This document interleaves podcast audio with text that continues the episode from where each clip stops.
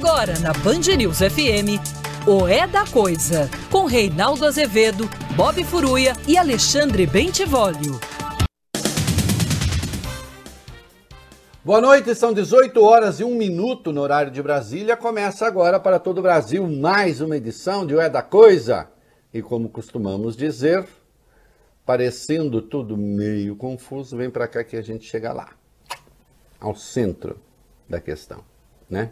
Que é aquilo que você quer. Milhões de pessoas acompanham o programa pelo DAIO, mas você pode fazê-lo também pelas redes sociais, sempre Rádio Band News FM ou Bob Furruia no aplicativo Band Play.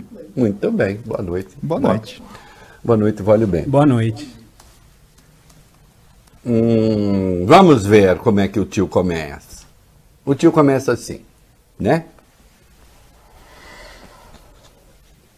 Há um analfabetismo que é um problema social que precisa ser vencido. E as pessoas não podem ser discriminadas a não ser ter certas limitações em que a leitura seria importante para que não possam causar mal aos outros. Ah, não entendi, tio. Eu explico. Analfabeto no Brasil pode votar. E tá certo. Ele é um cidadão. Ele é um cidadão que, infelizmente, padece de um problema que é histórico, que é social, que tem de ser corrigido. Né? Então, esse analfabetismo, esse analfabetismo é uma dificuldade. Né? Que tem de ser vencida. E as pessoas não podem ser discriminadas por isso. Agora, elas não podem ser votadas. E aí eu acho correto, porque você imagina, Vale Bene, imagine é, Bob Furuia, alguém que é incapaz de ler um documento. Ah, tem bastante gente. Botando a sua chancela ali, muitas vezes interferindo na política pública né? pode ser alvo, inclusive, da ação de pessoas de má fé. Mas há um outro analfabetismo. Há o analfabetismo dos ilustrados. Há o analfabetismo dos poderosos. Há o analfabetismo dos doutores. Há aqueles que ascendem na escala social, há aqueles que ascendem na, na trajetória política, aqueles que ascendem na vida pública, formalmente alfabetizados e, no entanto, têm um domínio precário da língua, do entendimento, da lógica e de tudo. Nós estamos vivendo sob a égide do analfabetismo ilustrado. Né? Ontem, acho que foi ontem, o ministro da Educação resolveu bater boca com Romário. Depois ele corrigiu. Acha aí para mim, Augusto. Mas ele, ele cometeu uma maravilha no Twitter. Que se espalhou. Vou exibir aí na tela, daqui a pouco. Mas eu quero falar agora é da subprocuradora-geral Lindora Araújo braço direito de Augusto Aras na Procuradoria-Geral da República. Nós vivemos uma era notavelmente obscurantista. Está lá, o, vamos interromper um pouquinho, o nosso ministro da Educação né, escreveu para o Romário. É muito deselegante quando o representante do parlamento se dirige, e ele escreveu, esse se dirige com J. Eita. Ele é ministro da Educação. Como é que é mesmo o nome desse cara? É... Milton Ribeiro. Milton Ribeiro. Milton Ribeiro. Deixa eu ver que eu nem decorei seu nome. Tal é a sua irrelevância. E olha que eu sei nome para chuchu. Hum? O senhor deveria se demitir depois disso. Mas não, vai lá, só corrige pronto. Ministério da Educação um menino do Enem que cometesse esse erro teria desconto na sua nota, na redação.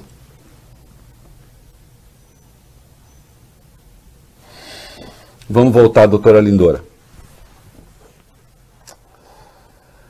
É... A doutora Lindora disse em, dois, em duas manifestações enviadas ao Supremo coisas pavorosas. O conteúdo é pavoroso. Mas ela também evidencia um déficit de redação que demonstra uma incapacidade de pensar, inclusive. Ela lida mal com as estruturas, até com as estruturas binárias. Eu costumo dizer, é gente que não sabe a diferença nem entre o bem e o mal, entre o certo e o errado. Eu sou muito alvo disso, Bob Furui. E vale bem. Eu estou cansado de receber ofensas assim, no hum. Twitter, em todo lugar. Reinaldo, você precisa deixar de ser imparcial. Eu digo, ah. Obrigado. Obrigado. Né? Ou então assim, você não tem vergonha de ser tão imparcial? Seja menos imparcial. É gente que não sabe nem a diferença entre parcialidade e imparcialidade. Confunde as coisas. Eu já vou explicar porque eu estou falando isso desta senhora. Mas antes eu quero falar da sua delinquência conteudística. Não, a senhora não é delinquente, a senhora é uma pessoa capacitadíssima. Agora, tem delinquência conteudística. No dia 23 de maio, Jair Bolsonaro fez uma motociata, esta palavra magnífica que passou a ser cultivada na língua portuguesa no Rio de Janeiro. Né? E a bancada do PT, por intermédio da Gleisi Hoffmann, o PT, por intermédio da Gleisi Hoffmann, entrou com uma notícia crime contra Bolsonaro no Supremo, apontando mau uso do dinheiro público, porque afinal de contas ele se desloca de Brasília com todo o gigantesco aparato de segurança que a gente sabe que ele criou, muito maior do que de qualquer outro presidente. Né? E mais todo o dinheiro que, é, que tem de mobilizar no próprio Rio de Janeiro, polícia, etc. Toda a estrutura ali que se mobiliza para o presidente poder realizar a sua pantomima sobre duas rodas e quatro patas. Né? Mimetizando Mussolini. Então há mau uso de dinheiro público, é evidente. E também se apontou que o presidente não usava máscara, que aquilo ajudava a promover a, a contaminação, provocando aglomeração. E foi uma notícia crime para o Supremo. A relatora é a ministra Rosa Weber. No dia 24 de junho, o presidente esteve no Rio Grande do Norte. Numa cidade chamada Pau dos Ferros, ele retirou a máscara de uma criança de dois anos. Ele próprio, presidente, retirou a máscara da criança de dois anos.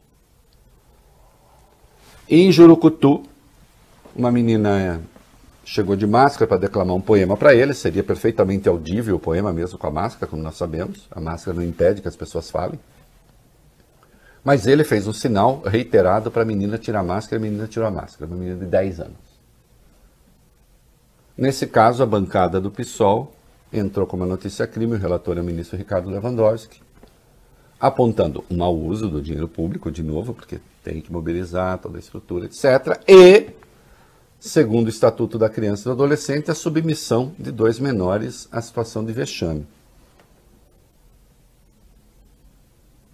Como é praxe, os dois ministros enviaram as respectivas notícias crime para a Procuradoria-Geral da República para o senhor Augusto Aras, que pode ter um subprocurador que atua em seu lugar, como se for ele próprio. Nossa, esse como se for é sofisticadíssimo que eu usei, viu? É uma, é uma coisa de exceção, mas muito chique. Momento cultural. uma, uma prática lá do século XIX. Usar o pretérito mais que perfeito no lugar do subjuntivo. É.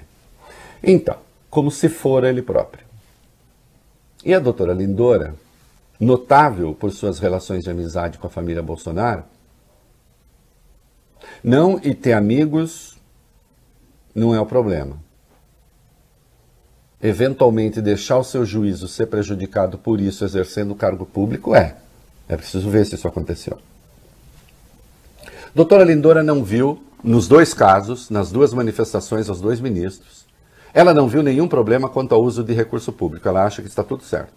O presidente mobilizar o formidável aparato de segurança, seja do Palácio de Brasília, seja dos estados aos quais ele vai, para manifestações de caráter político, eleitoreiro, e atenção, não raro nessas manifestações se pede o fechamento do Congresso e o fechamento do Supremo. Para a doutora Lindora está tudo certo. Mas isso ainda era pouco. Doutora Lindora diz que quanto ao uso de máscara, não se pode dizer, não é uma certeza, de que, ele, de, de que as máscaras realmente sejam úteis para barrar a contaminação é, do coronavírus. Contrariando tudo o que a ciência aponta a respeito. Isso está lá nas manifestações que ela mandou. Isso, para mim, é matéria para o Conselho Nacional do Ministério Público. Nós temos uma Procuradoria-Geral da República, porque eu insisto, o doutor Alindor está falando pelo doutor Aras, que adotou o negacionismo do presidente da República. Razão porque as maiores barbaridades acontecem no país e o Aras não faz nada. As coisas passam por ele como se não tivesse acontecido. Esse mesmo, mesmo Aras, que tendo recebido o inquérito dos atos antidemocráticos, com coisas cabeludas ali, não viu razão nenhuma para fazer investigação envolvendo pessoas com foro especial. Apesar de todo o show de horrores que ali estava. Mas ainda era pouco para a doutora Lindora.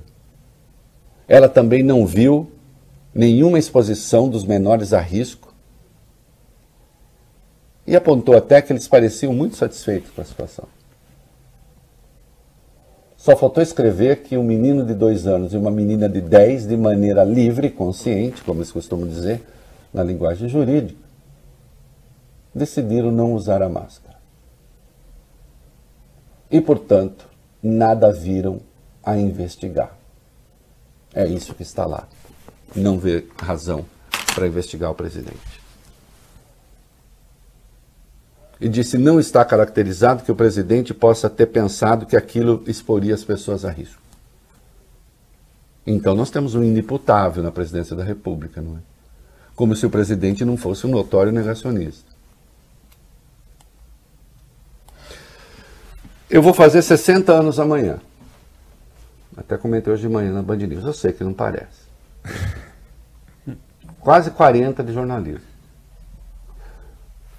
Talvez eu nunca tenha lido duas coisas tão asquerosas, oriundas do poder público. Já li coisas asquerosas. Oriundas do poder público? Não. Do Ministério Público, então, aí realmente nem pensar.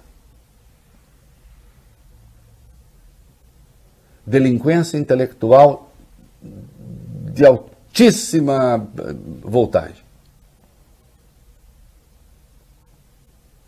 E aqui agora um puxão de orelha em muitos coleguinhas. Ou vão estudar ou vão ouvir os advogados, para de ouvir advogado e porta de cadeia, sei lá.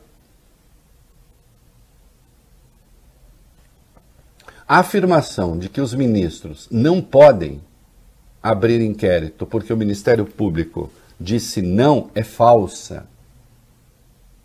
É falsa. Se o Lewandowski quiser, ele manda abrir investigação. Ele não precisa concordar com o Ministério Público. Se a Rosa Weber quiser, ela manda abrir investigação, ela não precisa concordar com o Ministério Público. Aliás, no caso da prevaricação do presidente,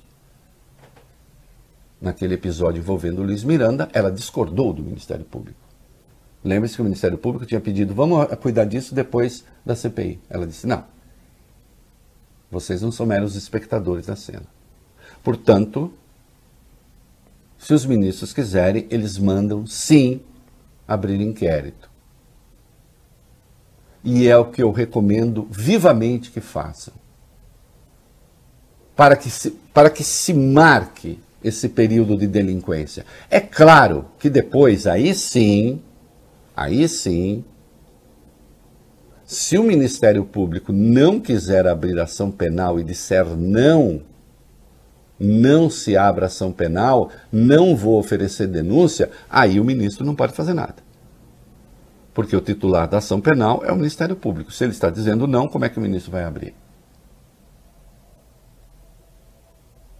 E só para tornar ainda mais claro, e se o Ministério Público pedir a abertura da ação penal, aí o ministro decide se abre ou não. Tá claro? Tá claro, né? Então, em o Ministério Público endossando a abertura da ação penal, o ministro decide se sim, se não. Se o Ministério Público disser não, é não. Para ação penal, não para inquérito. Que essa é uma das mentiras que prosperam por aí. E a outra mentira, só para uma, uma, uma nota de rodapé, é que quando Alexandre de Moraes mandou prender Roberto Jefferson, como a Procuradoria não havia se pronunciado ainda, porque se negava a se pronunciar, estava lá muda, é, então ele transgrediu a lei. É ignorância isso. É coisa de quem não leu o artigo 282 do Código de Processo Penal. Desculpem, lei tem códigos, tem objetividade, vão estudar. É simples assim. Em vez de opinar com os cotovelos, ou então opinar porque a sua fonte está te dizendo isso naquela hora. Eu não trago fofoca de fonte para cá.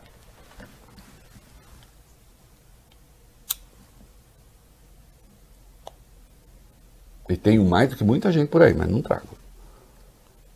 Eu filtro aquilo que eu uso. Até porque a fonte está interessada em quê, Bob Furuia? Nela mesmo. Que eu. Não, e que eu venho aqui e, e expõe a versão dela, né? Claro. Só que eu venho aqui para expor o fato. Um e o que eu penso sobre o fato. Então que os dois ministros abram a investigação, ainda que depois o seu Augusto Aras decida arquivar a investigação no lixo. É inaceitável o que está em curso. É inaceitável que tenhamos de ouvir isso da Procuradoria-Geral da República. Num dia, aliás, em que Augusto Aras estava no Senado cabalando voto para sua recondução à Procuradoria. É uma vergonha sem par. Nunca se desceu tão baixo. E agora eu vou falar do analfabetismo. Doutora Lindora. No afã de escrever coisas absurdas, a senhora não se deu conta de cuidar nem da língua portuguesa. E gozado que a imprensa não percebeu isso. Ela escreveu assim: Bob e vale bem.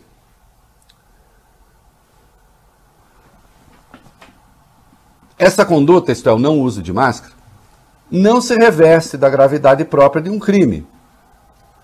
Por não ser possível afirmar, preste atenção aqui, que por si só deixe de realmente é, deixe realmente de impedir a introdução de propagação da Covid-19.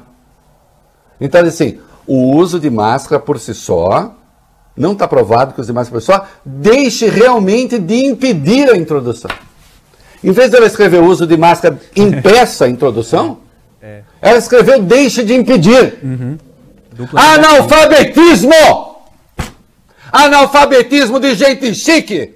Analfabetismo de doutora! Analfabetismo de diplomada! Não conhece língua portuguesa! Não sabe o que escreve! O adesismo é tão ensandecido que não se dá conta do que escreve. Manda um lixo, um lixo desse para o Supremo lixo gramatical. Me processa que eu vou provar que é lixo gramatical. A senhora é finésima, chiquérrima, inteligentíssima, doutoríssima, sapientíssima. Todos os elogios para a senhora. O seu texto é analfabeto. O seu texto é burro.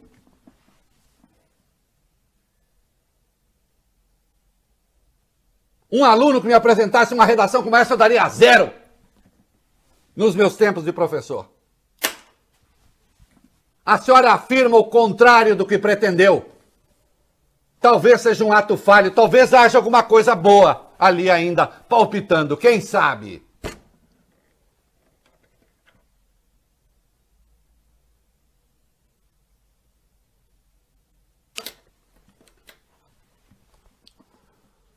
Senhores ministros, quando menos, em nome da inculta e bela, como é chamada a língua portuguesa, foi chamada por Olavo Bilac, aquela um só tempo esplendor e sepultura, também como Olavo Bilac disse, abram as investigações. Porque do Ministério Público hoje só sai sepultura, nunca esplendor.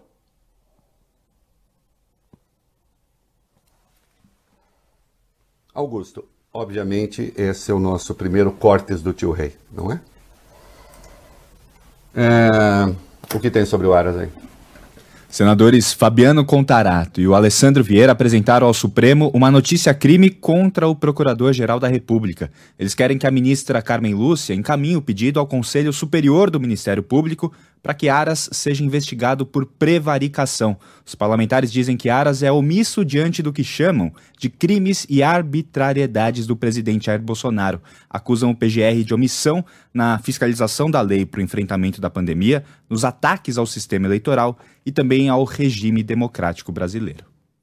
E a mais sobre Aras aí, vamos lá, depois eu comento junto. Um grupo de 31 subprocuradores pediu ao procurador-geral que ele investigue ameaças às instituições democráticas feitas pelo presidente Bolsonaro. Eles citam especificamente uma reportagem do portal Metrópolis que mostrou uma mensagem compartilhada pelo presidente da República em grupos de WhatsApp em que ele fala sobre a necessidade de um contragolpe divulgado para ministros, amigos e também apoiadores do governo. O texto convoca as pessoas a se manifestarem no dia 7 de setembro. Os atos, segundo a mensagem, teriam o objetivo de mostrar que o presidente e as Forças Armadas têm apoio para uma ruptura institucional. Olha aqui, queridos, deixa eu dizer uma coisa. É, obviamente, obviamente, é, o Aras está prevaricando, na minha opinião. Afinal de contas, as coisas que estão ali, as leis definem como crime. Cabe a ele atuar. E nós estamos vendo que, por intermédio da doutora Lindora, não atuou. A meu juízo, isso é prevaricação. É? Agora, eu não creio que prospere, até porque aparecerão os idiotas e os delinquentes para dizer assim: ai, tá vendo? Ai, que é do Aras, que é dos ministros do Supremo. Sim, mas aí então eu me aponte quais são os crimes dos ministros do Supremo. Agora, que nós estamos, a meu juízo, sem Procurador-Geral da República, no que concerne a presidência da República, isso é óbvio. E os senadores fazem muito bem em apresentar. Não creio que prospere, já disse. Hã? Até porque o Aras tem bastante apoio no Senado. Por outras razões. Agora, eu estou evidenciando aí como é que a omissão acontece.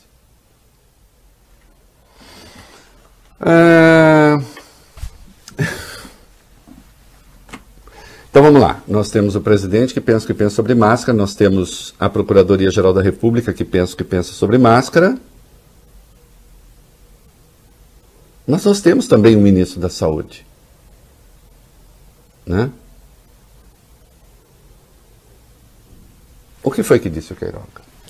Em entrevista ao Terça Livre, Reinaldo, do Alan dos Santos, um canal investigado por disseminar fake news, o ministro da Saúde disse hoje ser contra a obrigatoriedade do uso de máscaras no Brasil. Ele afirmou o seguinte, aspas, somos contra essa obrigatoriedade. O Brasil tem muitas leis e as pessoas, infelizmente, não observam. O uso de máscaras tem de ser um ato de conscientização.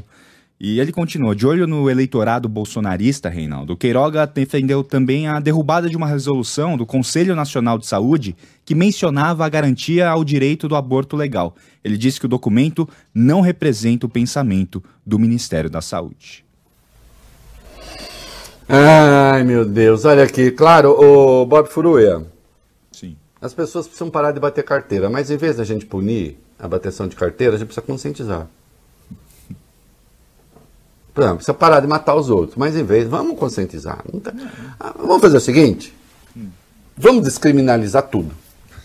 Tudo. Tudo é possível. Tudo fica para conscientização.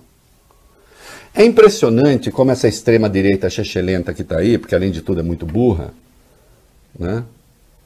É, se apropriou inclusive de certos discursos da própria esquerda.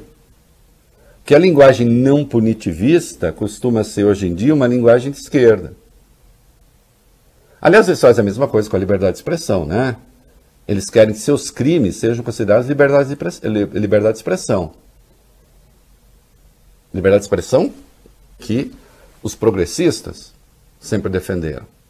Eles se apropriam da liberdade de expressão, passam a praticar crimes e chamam liberdade de expressão. E agora, não, para que punir? Vamos conscientizar.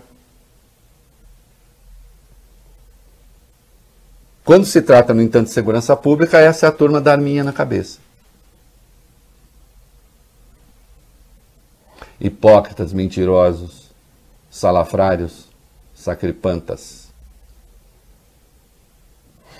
É, o ministro faz esse discurso contra a obrigatoriedade de máscara no momento em que a ciência aponta isso que vocês vão ouvir agora. Olha aí. Um estudo feito pela USP e pela Unesp, a Universidade Estadual Paulista, prevê uma disparada nos casos da Covid-19 no estado de São Paulo no mês que vem, em setembro alta envolvendo a variante Delta. Os cientistas traçaram cenários no mundo todo e descobriram que o aumento expressivo começa 80 dias depois de o primeiro caso ser registrado. Em São Paulo, foi no dia 21 de junho, contando 80 dias a partir daí, essa curva muda em setembro. Lembrando que o Brasil chegou ontem a 1.051 casos confirmados da variante Delta, foi uma alta de 84% em relação à semana passada, e o Rio de Janeiro lidera em número de casos e o ministro da Saúde, falando contra a obrigatoriedade de máscara, embora exista uma lei que impõe a obrigatoriedade, sancionada pelo presidente, e a Procuradoria-Geral da República dizendo que as máscaras não há comprovação científica de que. A doutora Lindora disse tudo atrapalhado, mas ela quis dizer que isso realmente é, dificulte a contaminação.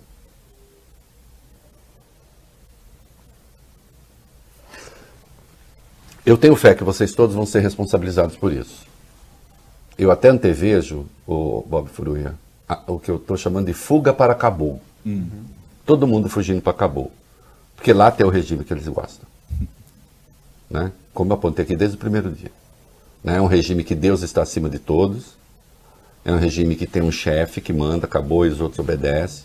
É um regime que não deve nada à ciência, que trata as mulheres como eles gostam que as mulheres sejam tratadas e que lidam com a divergência como eles gostam de lidar com a divergência.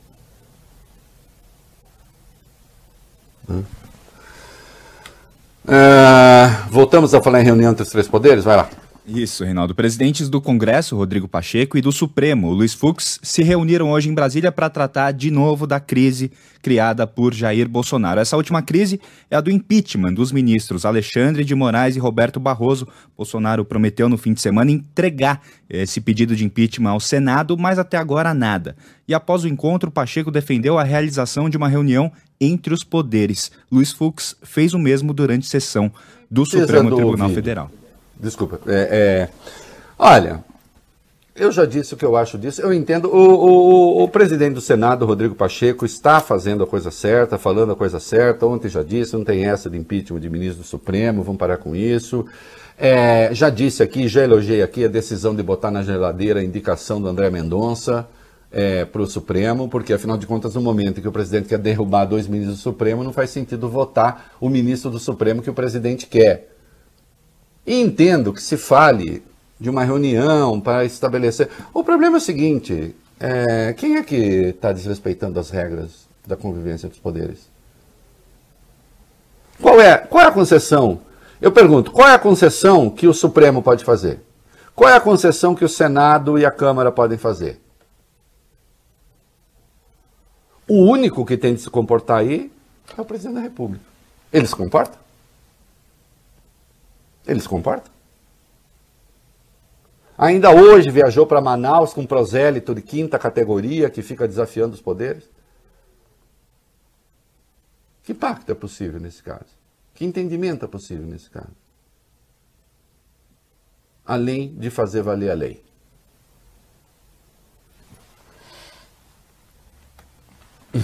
Ah, ah, o meu predileto. O meu predileto, general Luiz Eduardo Ramos. Uhum. Aquele que um dia, um dia chegou para mim e falou: ah, não tenho medo de você, não, hein, Reinaldo? Quero ir no seu programa. Ainda não veio. Eu disse para ele, com testemunhas: o senhor teria medo de mim porque só tenho teclado, quem tem tanque é o senhor? Aí ele falou: ah, não sou mais comandante e tal. Mas ele era general da ativa. Eu falei: mas é da ativa ainda, né? Na época ele era da ativa. E ele resolveu fazer considerações. Uhum. E eu também vou fazer considerações. E olha como a linguagem. Eu vou falar uma coisa que nem vocês sabem, eu acho. Não. A linguagem realmente é uma coisa espetacular. Por isso que as pessoas gostam desse programa. Especialmente os jovens. Né? Todo mundo, mas os jovens gostam. Vai lá! O ministro da Secretaria-Geral, Luiz Eduardo Ramos, saiu em defesa hoje de Bolsonaro e disse que o presidente age dentro das quatro linhas da Constituição. E disse. Ah, não aguento mais essa metáfora. Ah, Meu Deus. Olha, por favor, só um minuto, Valio Bene. Uhum. É, a próxima constituinte que a gente tiver, não sei quando, vamos fazer uma constituinte trapezoidal? hein? Hein? Vamos. Ah, vamos fazer uma constituinte. Mas assim, ah. o, o, o, não um quadrilátero. Não pode ser um quadrilátero. Não. Tá? É, eu quero uma coisa mais assim, com mais lados as oito linhas da Constituição, o, o, o Quitogono, é, ah. uma coisa assim para fazer MMA, o, o Oliver, vai. É, eu ia falar que depois da derrota do São Paulo ontem, eu não quero ouvir de quatro linhas tão cedo. Eu ia falar que, ô, Vólio Ben, eu pensei ah. em você, fiquei pensando nesse japonês prepotente do lado. Gente, entendeu? E o pior é que foram gols, assim, espetaculares, né? Teve né? ódio que eu fiquei. Mas eu fiquei com muito ódio mesmo. Ah, chega, Vólio, eu já elogiei. É, tá, não tá falei nada. Aliás, essa sua camiseta só é. não é mais discreta, Gente, diria, sim. do que, bem, eu, a roupa daquele, daquele senhor que, ah. daquele lojista que faz campanha do, do governo. Eu né? sempre uso verde. Aham. Uhum. Combina tá, com os olhos. Tá bom. Mas continuando, o ministro. Resistiremos, vai. É, o ministro Luiz Eduardo Ramos disse, na sequência dessas quatro linhas da Constituição, dessa declaração, ele afirmou que espera que os outros poderes também atuem dessa forma. As declarações foram durante uma sessão na Comissão de Fiscalização Financeira e Controle da Câmara. O general foi convidado a prestar esclarecimentos sobre aquela investigação da Polícia Federal contra madeireiros, operação que levou à queda do então ministro do Meio Ambiente, Ricardo Salles. Na audiência, Porém, o ministro foi pouco questionado sobre essa ação da Polícia Federal. A maior parte das perguntas tratava do risco de ruptura democrática, sobre eleições de 2022 e também a respeito de ações do governo Bolsonaro no enfrentamento à pandemia. Isso, aí tal, e não sei o que, aí ele falou e tal. Aí, aí ele resolveu fazer considerações também, inclusive sobre golpe. Mas o que é golpe? Ah, mas, mas, mas o que é golpe? Né? Aí ele deu essa declaração. Vamos entre aspas aqui, o, o Bob Furruias, vamos direto para as aspas, porque eu vou interromper o general para pontuar algumas coisas. Então você leia aí, vamos lá. Ô general, como é que esse negócio aí de ditadura, teve ditadura, não teve ditadura? É. Olha, Reinaldo Azevedo, isso aí é uma semântica. Ditadura, não ditadura. O que eu sei é que durante o governo Vargas, o Congresso. Opa, general. General. Hum. O senhor sabe o que quer dizer semantique em francês? Momento cultural. Quer semântica? Não. Não? Ô, oh, general ignorante. sabe o que quer dizer? Vocês sabem o que quer dizer, meninos? Hum. Vocabulário do século XIX. Mover tropas com sinais. Devia saber. É linguagem militar. O senhor sabe disso, general, ou está aprendendo comigo? O senhor está tentando mover tropas com sinais? Conta pro tio. Hein? Por essa o senhor não esperava? O senhor não sabia ou não esperava que eu soubesse? O senhor está dando algum recado, não? Acho que não, né? Porque seria sofisticação demais. Mas olha que coincidência, general. Mover tropas com sinais. Né? Siga, siga, general. O que eu sei é que durante o governo Vargas o Congresso não funcionava. Havia um controle muito grande da polícia, do Estado à época. E durante ah, o governo. Para deixar claro, o Vargas chegou em 30, Revolução de 30, fechou o Congresso, foi reaberto em 32, muito especialmente em razão da pressão dos paulistas, e depois foi fechado de novo em 37 com o Estado Novo. E permaneceu fechado até 1945. Portanto, funcionou durante um período. Vai lá. E durante o governo do regime militar, nós tínhamos um Congresso, pode ter sido fechado, mas funcionando. Então eu diria três que vezes. foi um. Foi, para, fechado três vezes. Fechado em 66 pelo Castelo Branco, fechado em 68 pelo Costa e Silva e fechado em 76 pelo Geisel. E todas as vezes que vocês fecharam o Congresso, vocês fecharam o Congresso porque vocês iam perder eleições. Portanto, era uma ditadura. E já no fechamento de 66 foi com base no AI2 de 65. Como a oposição ganhou eleição em cinco estados, vocês resolveram por fim as eleições diretas. O que caracteriza a ditadura. Semântica, no sentido que o senhor tentou dizer, ah, uns acham uma coisa, é uma ova. Né? Um. Então eu diria que foi um regime militar de exceção, muito forte. Cometeram exceções dos dois lados, mas isso tem que ser analisado na época da história. Está errado. errado. Exceção dos dois lados, não. Senhor está se referindo a guerrilha, terrorismo, não sei o quê? Pessoas que cometem crimes têm que ser punidas. Agora, vocês cometeram crimes de Estado, é diferente. Vocês cometeram crimes de Estado. Vocês tinham Estado na mão. O outro lado não tinha Estado na mão. Dos 434 mortos, senhor, 210 estão desaparecidos. Nem corpo teve. Semântica? Semântica? Se foi uma luta justa, entregue o corpo. Por que, que vocês deram sumiço? Hoje 210, já foram 243. É que depois encontraram 33 que estavam sumidos também. Sem contar milhares de torturados. Siga. Cometeram exceções dos dois lados, mas isso tem que ser analisado na época da história, de Guerra Fria e tudo mais. Não pegar uma coisa do passado e trazer para os dias de hoje. Se houvesse ditadura, talvez muitos dos. Uh, muitas pessoas não estariam aqui. Tese do Bolsonaro: se houvesse ditadura, a gente teria matado todo mundo. Ditadura é quando a gente mata todo mundo. Se não matar todo mundo, não é ditadura. Pelo menos não é ditadura eficaz, né, na cabeça de alguns. O senhor vê que é, a base do seu pensamento, essa coisa, se houvesse ditadura, muitos não estariam aí, a base do pensamento é delinquente.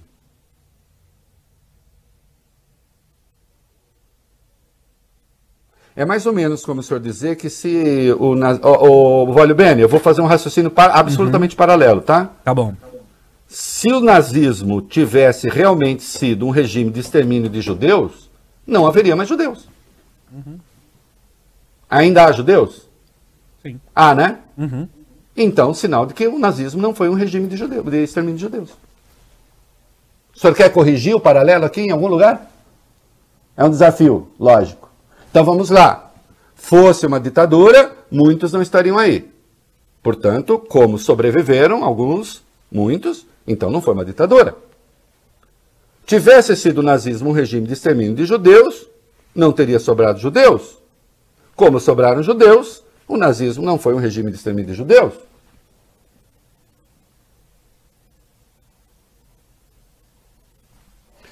Eu estou pensando em escrever um livro de beabá da lógica. Se eu tiver tempo para isso, eu lhe mando o primeiro exemplar. Viu? Não era assim que o senhor comandava a tropa, não, né? Espero que não, senão nós estaríamos lascados.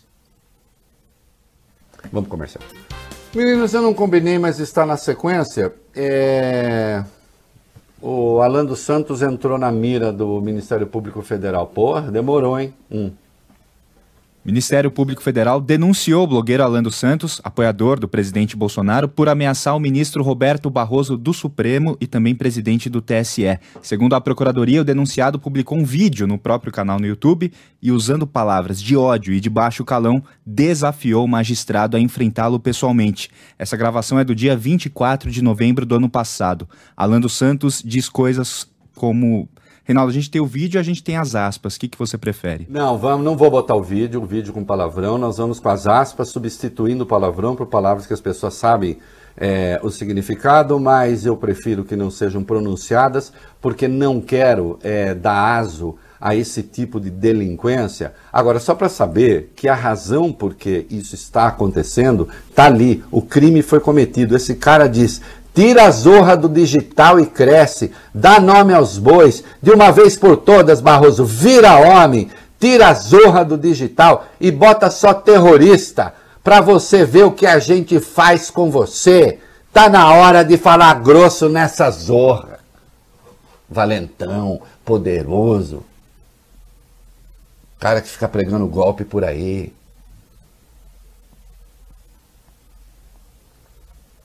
E a vagabundo que quer chamar isso de liberdade de expressão, a canalha que quer chamar isso de liberdade de expressão. E eu lembro que essa gente está ganhando dinheiro, mas não, é, não são só esses sites, não. Tem hoje coisa por aí que parece imprensa e que está vivendo do golpismo também, e que está vivendo da fake news também, e que está vivendo da mentira também. Para o MPF, o caso superou os limites razoáveis. os limites razoáveis extrapolou a, a coisa da liberdade de expressão. Ah, obviamente. E quanto ao Daniel Silveira, o que, que tem? A ministra Carmen Lúcia do STF negou um pedido do deputado para voltar a exercer o mandato. Daniel Silveira está preso desde 24 de junho, depois de violar dezenas de vezes o uso da tornozeleira eletrônica. Ele foi preso pela primeira vez por atacar ministros do Supremo. Carmen Lúcia considerou que uma decisão dela seria uma interferência do STF sobre a Câmara. A defesa de Daniel Silveira também pedia a devolução do celular do deputado para que ele pudesse participar remotamente das sessões, pedido também negado pela ministra. Vocês reparem que eles não desistem nunca, né? É uma tática isso. É sempre jogar no ataque. Não importa o que aconteça. Não? E o, o Sérgio Reis? A Polícia Civil do Distrito Federal abriu inquérito para apurar a conduta do ex-deputado cantor após ele ter enviado um áudio mobilizando caminhoneiros e agricultores para um protesto, ato em defesa do voto impresso e para destituir os ministros do Supremo Tribunal Federal. A corporação informou que a investigação se destina, Reinaldo, a averiguar a existência de uma associação de pessoas voltada para o cometimento de crimes no território do DF e do Distrito Federal em manifestações previstas para o mês de setembro. Não, vamos aos crimes. A polícia fez referência a três artigos do Código Penal: 147, ameaça, 163, destruição de coisa alheia, e o 262, expor a perigo, impedir ou dificultar o funcionamento de transporte público. Sim, porque essa gente falou que vai invadir o Supremo, que vai impedir o transporte, que vai paralisar o país, até arrancar os ministros de lá. Né? E a Procuradoria da República do Distrito Federal também é, está mobilizada para saber o que aconteceu, né? para apurar esses crimes. E que essas pessoas respondam por isso.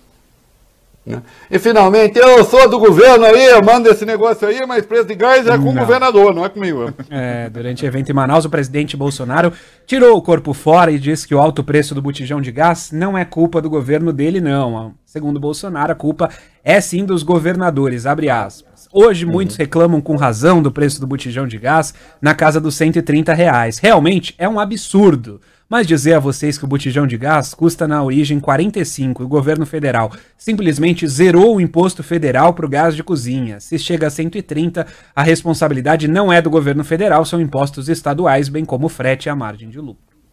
Isso, não, é tudo culpa dos estados, tudo culpa dos estados. Na, na, na, aliás, olha, não tem nada de ruim no Brasil que seja culpa do Bolsonaro, responsabilidade dele, ação dele, tá? É tudo culpa dos outros. Ele está entregando o paraíso que prometeu.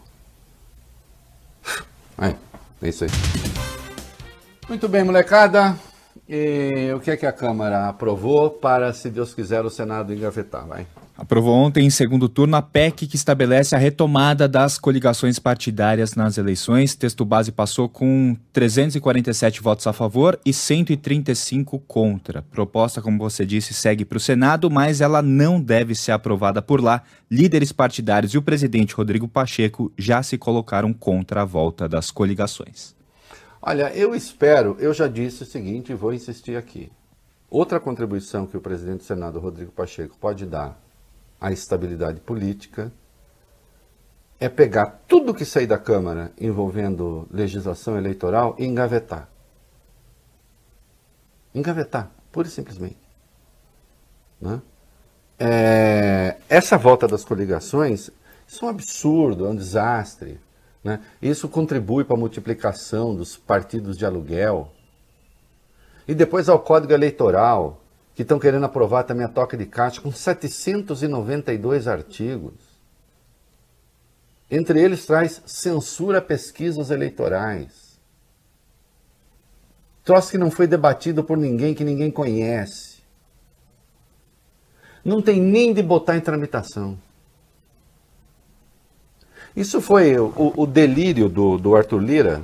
Né? O Arthur Lira resolveu é, ter um surto de é, um surto legiferante para mostrar que opera, que manda.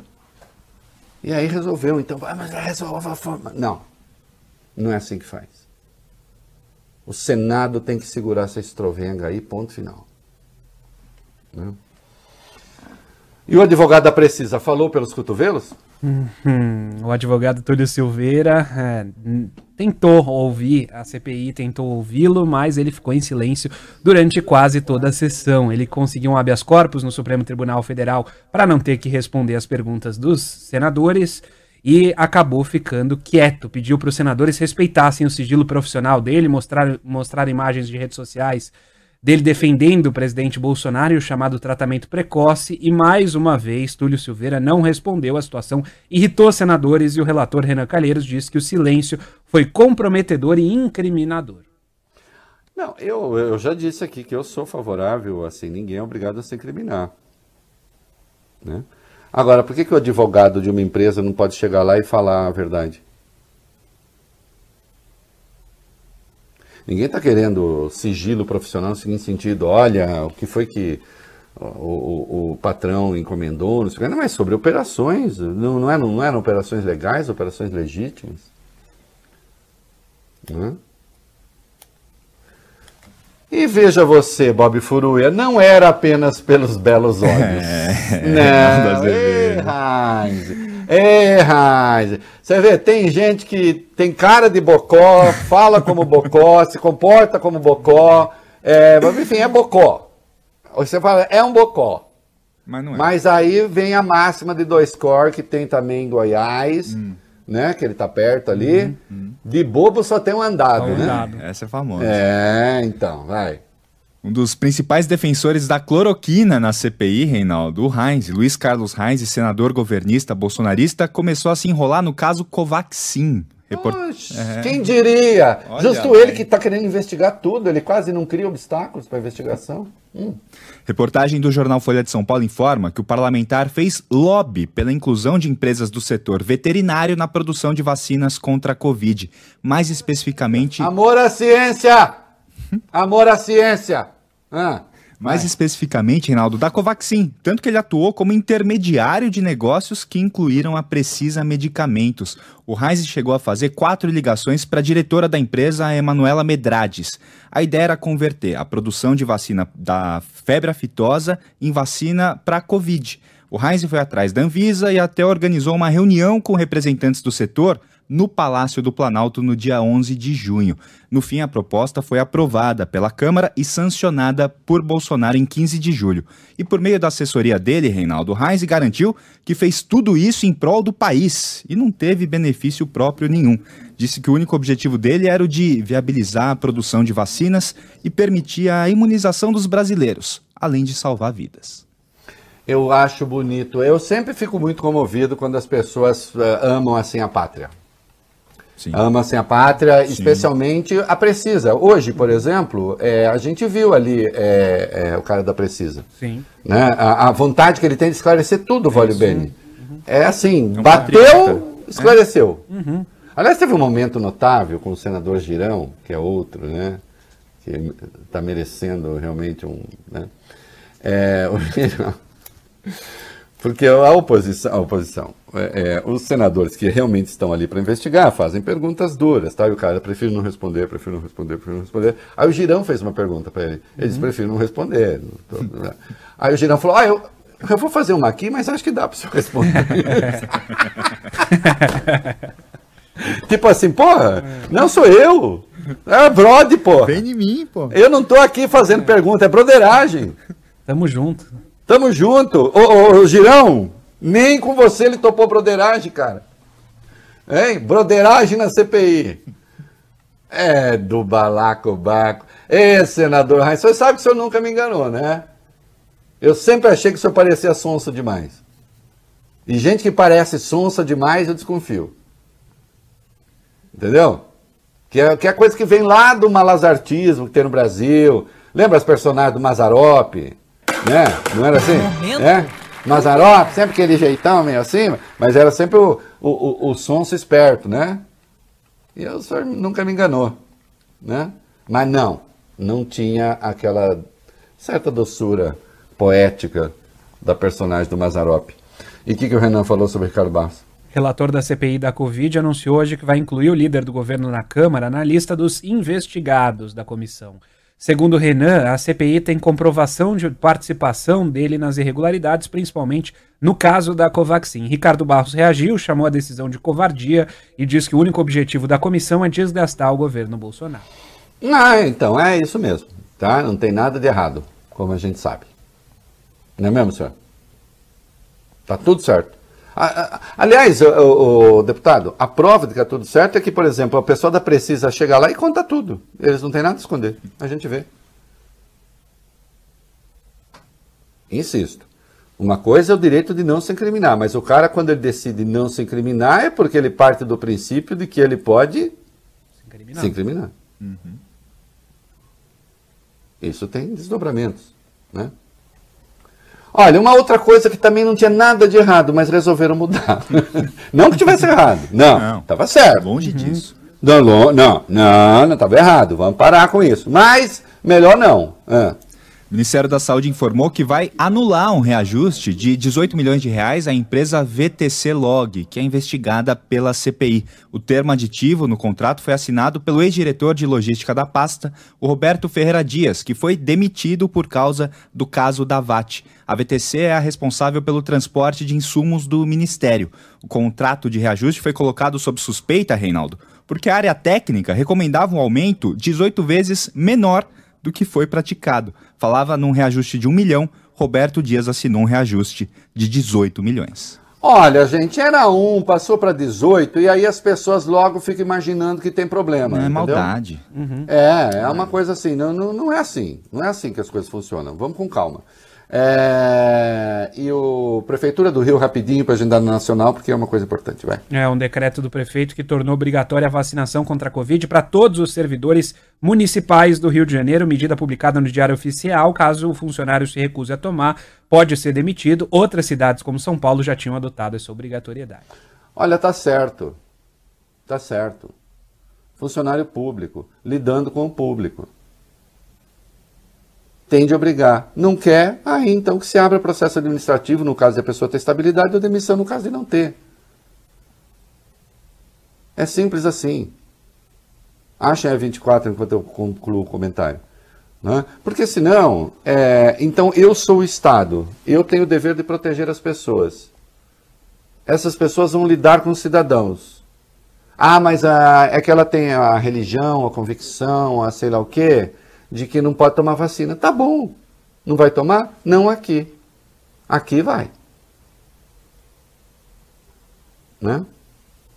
E esse meu novo Bolsa Família aí? Tô apostando nisso para ganhar a eleição, hein? Porque hum. por enquanto, ontem saiu naquele negócio da XP lá, não tá muito bom para mim, não. Aí. Ah, não, presidente. O governo Bolsonaro ainda não definiu fatores importantes do Auxílio Brasil, novo Bolsa Família. Ainda não foi divulgado. Bob, que é? Bob. Bob. É, desculpa. eu teria é que te dar uma bronca agora. É, é, não sei se tá aí, que eu não li ainda. Mas não definiu ainda nem de onde vai sair o dinheiro. É. Ainda não. não. não tem nem o dinheiro ainda. Não.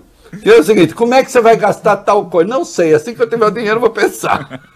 Vai, continua. Não sabe de onde vem o dinheiro, não foi divulgado o valor, Hum. Nem foi desvendada, Reinaldo, a charada grega, como você brinca aqui, de quem poderá, enfim, receber o benefício, né? São várias categorias lá diferentes que eu não sei como Virou eles vão fazer um essa negócio, charada grega em etrusco uhum. antigo. Isso. Mas antes mesmo de decidir essas coisinhas importantes, Reinaldo, o detalhes. texto, esses pequenos detalhes, o texto da medida provisória já trouxe um critério que desagradou muita gente. A chamada regra da emancipação determina que as famílias que receberem até 2,5 vezes o teto da pobreza podem ficar no programa por até dois anos. Quem ultrapassar esse teto será expulso do Auxílio Brasil imediatamente e a classificação de pobreza ainda não foi definida pelo governo Bolsonaro. Olha, é, a ideia é ampliar, aumentar o valor. Agora eles estão criando tanta dificuldade, resolveram buscar uma quadratura do círculo. Vocês vão ver a confusão que isso vai dar. Porque isso, em última instância, está ali sob os cuidados do Paulo Guedes, que é o nosso maior especialista em pobre. Nunca houve. Nunca houve alguém que entendesse tão bem de pobre. Né? Porque ele é a favor, o bem, de uma coisa assim direta, sem, sabe? É. Não quer o Estado. Sobrou comida em restaurante? Dá para mendigo. Uhum. Tá resolvido. Né? Um homem direto. Né? E chega desse negócio aí. Tá? Quem é esse FMI que só vem aqui para comer é, queijo com marmelada? Tá pensando que é isso aí, menino? Muito bem, estamos de volta. Ah, uma boa notícia, quem que é? O parmeirista ou é o Vai Bem? Não, eu, eu, eu. É, o meu avô fala parmeirista, não é parmeirista. Não, é legal. Vai lá. O estudo preliminar feito pelo Centro de Controle de Doenças da China apontou que a Coronavac e outras três vacinas desenvolvidas no país são eficazes contra a variante Delta. Os imunizantes criaram uma proteção que varia entre 77% e 100% contra os casos moderados graves e contra mortes causadas pela cepa indiana. O estudo foi feito com vacinas de vírus inativados e se baseou em dados colhidos em um surto de Covid que ocorreu na região de Guangdong e atingiu mais de 10 mil pessoas. Olha, ótima notícia, né? Agora, sempre sabendo que casos acontecerão, né? Ô Bob, vocês vão para a final da Libertadores, se forem? Ah. Nossa, quando o Palmeiras estiver jogando com outro time, sabe? Palmeiras é Brasil, tá? Hum. Entendeu, né? Entendi. Vou estar tá torcendo ali. Muito. Muito. Ainda mais que um dos adversários possíveis é o Atlético Mineiro. Aí... Então, vou estar tá com, com um soltando rojão. e a saúde negocia Pfizer, é isso? Isso, negocia com a Pfizer a compra de mais 200 milhões de doses de vacina por um preço mais baixo. O contrato atual é de 15 dólares a dose. Segundo a Mônica Bergamo, colunista aqui da Band News FM da Folha, a ideia é tentar baixar para 4 dólares. A pasta pretende ainda conseguir uma possível transferência de tecnologia para fabricar o imunizante aqui no Brasil. Olha, ah, ok, agora até pretende, né? Vamos ver, com a habilidade que essa gente tem. Agora, estão atendendo pelo menos os e-mails, estão respondendo os e-mails da Pfizer? hein? Ó, responde e-mail, é uhum. importante, hein? Porque de repente as pessoas mandam coisa e é preciso ler, é. né? Porque senão fica ruim. E o boletim da Fiocruz? A nova edição do boletim Infogripe, que é produzido pela Fundação Oswaldo Cruz, indica uma possível retomada do crescimento dos casos de síndrome respiratória aguda grave. Apenas quatro estados apresentaram alta nos indicadores na última semana: Bahia, Paraná, Rio de Janeiro e Rio Grande do Norte. Só que mesmo assim a situação é preocupante. O alerta da Fiocruz tem a ver com a interrupção da tendência de queda. No período, os índices de apenas cinco estados recuaram. Ou seja, em 18 estados a curva parou de cair. Segundo a Fiocruz, isso pode indicar uma nova tendência de alta. É, é, não é de hoje que a gente sabe que essa coisa ainda não está controlada, né? Nós estamos ali levando. Importante sempre estar tá vigilante. E eu quero. esse ministro da Saúde, esse ministro da Saúde, o lugar dele é vendo o treinamento lá de Formosa, o treinamento Tabajara, vai. O Ministério da Saúde anunciou hoje que vai mudar a logística de distribuição das primeiras doses da vacina contra a Covid. Foi um anúncio tardio, Reinaldo, já que a gente já vem tratando desse assunto aqui desde a semana passada, quando o governador João Dória denunciou a entrega de um lote menor a São Paulo, um lote pela metade. Segundo Queiroga, a ideia agora é garantir que todos os estados terminem a aplicação das primeiras doses. Hum, e a vacinação em São Paulo? Falando sobre ah, é, é, é isso mesmo, né? É, vai lá. 13. O ministro da Saúde afirmou 13A.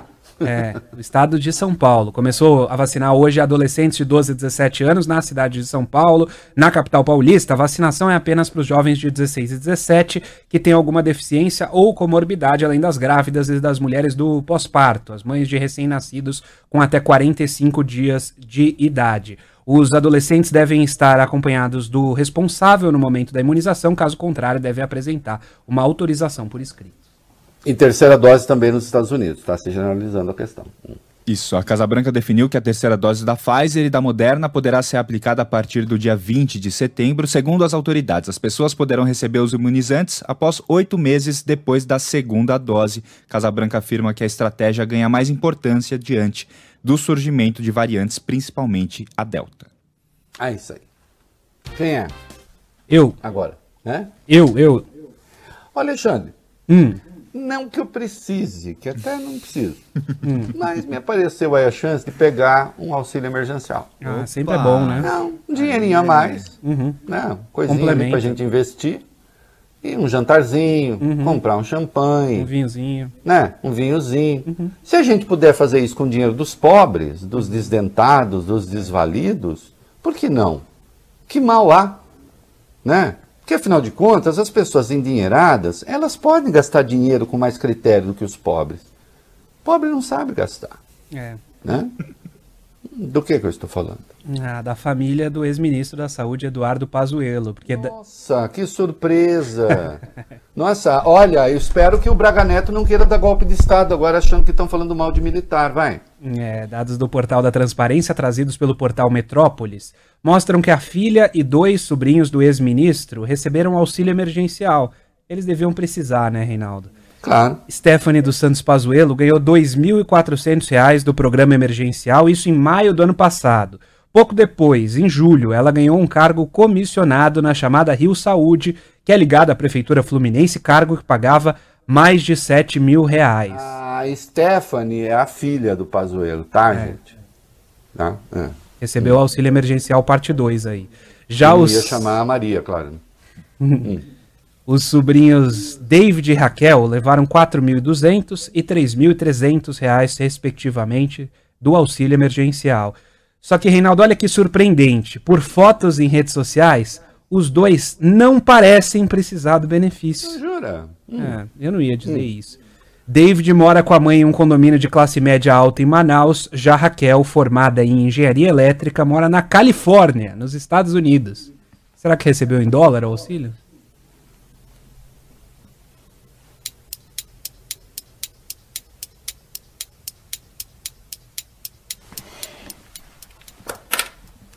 Sabe, a única coisa que vocês não são. Não, até. Ah, não, até são, é, não cabe nem o que eu ia falar. É, sabe o que me incomoda? É que vocês poderiam, pelo menos, seguir aquilo que dizem fazer. Já não seria bom. Mas pelo menos essa honestidade de propósitos. Né? Hoje eu falei de Talibã. O Talibã, é, assim, os, os tontos falam assim, nossa, é uma gente que realmente leva a religião muito a sério. Gente, fazer o quê? Eles são radicais assim, mas é a convicção deles. Não, não, não, não, não, não, não, não. Eles são traficantes de ópio, de armas e sequestradores profissionais. Não é verdade aquela pureza. Né? todos esses extremistas da pureza, no fundo, estão cometendo crimes. Sempre. Sempre. Invariavelmente. É isso aí. Eu usei o Talibã hoje como metáfora, agora o Talibã de verdade. Vai, vamos lá. Como a gente disse ontem aqui, o Talibã até tentou se mostrar bonzinho, Reinaldo. Deu entrevista para uma mulher. É, falou que não entendia porque as pessoas estavam com medo dele. Também não. É. Por quê? Discurso não durou nem 24 horas. Pelo menos três pessoas morreram e 12 ficaram feridas após o Talibã reprimir com violência um protesto perto de Cabul, capital do Afeganistão. Segundo a imprensa internacional, os extremistas fizeram disparos em meio à multidão e agrediram manifestantes na cidade de Jalalabad. Olha aqui, vamos ver quanto isso vai custar para os Estados Unidos. Né? Começa que eles falaram que democracia não, é, e as mulheres, ah, as mulheres vai ser mais dentro do Islã, né? E aí eles têm lá a interpretação deles do Islã. Vamos ver quanto isso vai custar para o Biden, até porque está claro que ele sabia do avanço do Talibã e manteve a retirada das tropas, que tinha sido pactuada pelo antecessor, pelo delinquente que o antecedeu. Mas ele, obviamente, deveria ter abortado o plano, porque ia acontecer isso que está acontecendo. Ah, não, mas ele está governando para os americanos. A pesquisa de opinião ali não está sendo muito boa para ele. Vamos ver, é isso aí. E Vólio Bene, sempre estamos precisando de um amigo, venha como vier, às vezes vem de uma forma meio estranha, às vezes vem Sim. nem que seja como uma memória. Canta, Kurt Cobain, é isso aí. Tchau, até amanhã. Caraca, legal.